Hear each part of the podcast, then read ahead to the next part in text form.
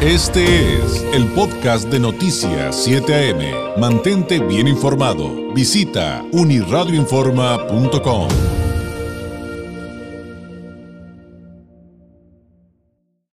tiene, cambiándole de tema, estamos platicando con la precandidata del Frente Va por México a la presidencia de la República, Xochitl del Galvez.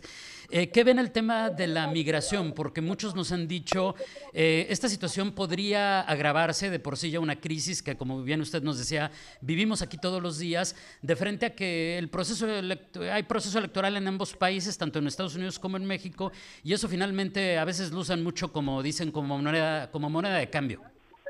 Primero, para la migración interna, yo diría que tenemos que generar condiciones de inversión en estados del sur. ¿Ahí qué tenemos que hacer? Pues invertir en gas, invertir en mejorar la calidad educativa. Eh, necesitamos que los jóvenes tengan habilidades digitales, que tengan competencias laborales relacionadas a la tecnología, porque son las empresas que podrían llegar a México.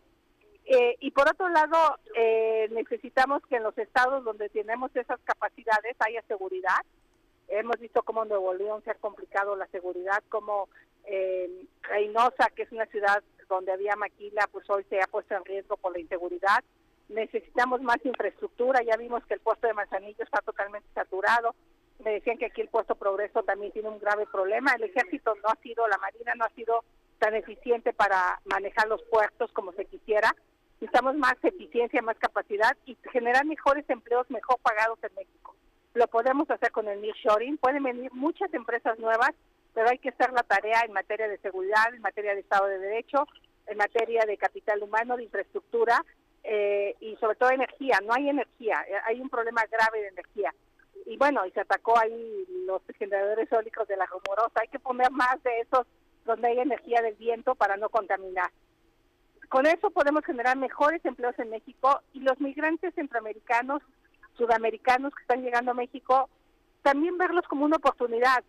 Eh, la verdad es que hay unas regiones del país que ya no hay mano de obra, entonces también capacitarlos, darles visa legal de trabajo y podrían ellos aportar al crecimiento y desarrollo de México en estados como Jalisco, donde hace falta mano de obra, hay, hay lugares donde hace falta mano de obra para el campo, y yo creo que los migrantes también podrían ver una opción en México dándoles un trato digno y no llegar a Tijuana en las condiciones que llegan, sin empleo, llegan a vivir albergues muy complicados. En, el asunto de, en los asuntos de carácter binacional, precandidata, eh, ¿tiene usted conciencia de de lo que pasa con los cruces aquí, de la lentitud y de las largas esperas para cruzar de Tijuana a San Diego, pero también para regresar de San, de San Diego a Tijuana, porque es algo de lo que creo que seguramente les han preguntado mucho a todos quienes, por lo menos localmente, aspiran a, ser candidatos. Mira, pues obviamente hay un problema de desconfianza. Eh, ya vimos ayer el gobernador de Texas cómo ha agudizado las represiones contra los, los migrantes eh, que cruzan por la frontera y eso también perjudica al transporte porque pues en los trenes iban migrantes. Y entonces al cerrar la frontera como lo están cerrando pues todos los cruces de personas que van a trabajar de manera legal y de las personas que llevan mercancías de manera legal se complica. Entonces tiene que mejorarse la confianza la cooperación invertir en más infraestructura en la frontera para que estos cruces sean más ágiles.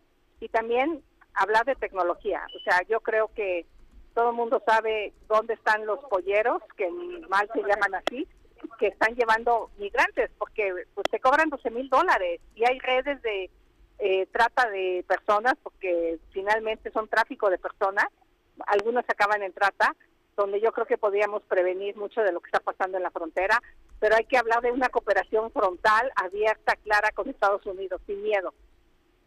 Y bueno, en, razón también del tiempo, porque evidentemente va a haber muchos temas que se nos queden sobre la mesa y de los cuales alguna vez ojalá tengamos oportunidad de platicar y desglosar. ¿Qué piensa realmente Xochitl Galvez de dos temas que a lo mejor muchos mexicanos... Es, se pudieran sentir contentos, por ejemplo, de los programas sociales como las pensiones para adultos mayores, para personas con discapacidad, y por otro lado, de estas políticas de aumento al salario mínimo, del incremento a las vacaciones, la discusión que todavía no se resuelve de reducir la jornada laboral, entre otros, que aunque sé que son, eh, digamos, asuntos distintos, eh, de alguna manera van ligados con la economía de las familias, ¿no? Primero, los programas sociales se quedan, no son suficientes porque la gente está teniendo que gastar lo que le dan en el apoyo social en medicamentos, en atenderse en salud, en hijo del médico de la farmacia de la esquina porque el sector salud está totalmente colapsado. No te lo digo en el INS, quien tiene INS sabe que conseguir una cita, una cirugía es prácticamente imposible. Entonces no se vale que te den una pensión y luego te la quiten comprando medicinas. Y está clarísimo que se ha incrementado la compra privada de medicamentos. Por otro lado, decirte que el, programa de jóvenes es bueno, pero es insuficiente. Necesitamos que esos jóvenes, además de tener el apoyo económico, aprendan inglés, tengan una habilidad digital, robótica, inteligencia artificial, aprendan a programar. Y esos jóvenes así podrían conseguir empleo. O sea, no es suficiente nada más darles el apoyo económico, tenemos que darles posibilidades, una capacitación para el trabajo, no sé, una habilidad que te permita trabajar.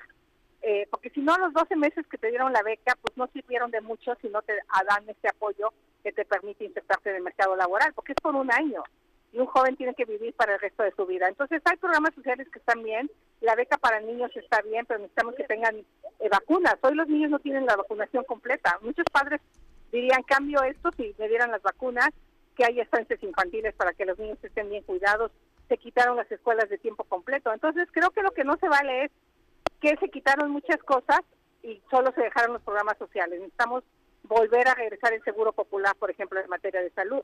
Entonces yo diría que los mexicanos merecen más. La gente de Baja California merece más.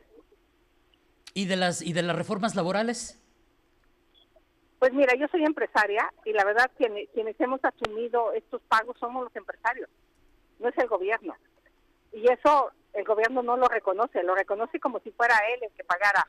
Y me parece que está bien que se incrementen los salarios, yo estoy totalmente de acuerdo, lo que no está bien es que no se incrementen los siguientes salarios del salario mínimo, porque solo se incrementan los del salario mínimo y hay gente que ya casi gana el mínimo, que es un técnico, que es una gente especializada, y lo que no está bien pues, es que la vida cueste tanto, porque su, te suben el salario, pero pues el litro de aceite costaba hace tres años 28 pesos y hoy cuesta cerca de 50 pesos. Entonces, pues imagínate.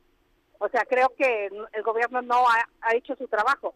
Los empresarios han hecho bien su trabajo subiendo los salarios el gobierno no ha hecho bien su trabajo conteniendo la inflación. Entonces sí creo que pues todo lo que ayude a que la gente tenga mejor calidad de vida está bien, pero no es suficiente. Muy bien, precandidata, le agradezco enormemente, enormemente este tiempo. Algo con qué cerrar, eh, un mensaje final para los militantes de los partidos que conforman Frente Va por México y para sus simpatizantes. Pues decirles que yo espero lo mejor para este 2024, ánimo, eh, va a haber un cambio importante, vamos a regresar al país a una agenda de crecimiento económico, cosa que no ha habido con este gobierno, y sobre todo pensar en la seguridad de las personas. Yo no le voy a dar abrazos a los delincuentes, yo voy a aplicar la ley con toda la fuerza para que la gente pueda vivir en paz.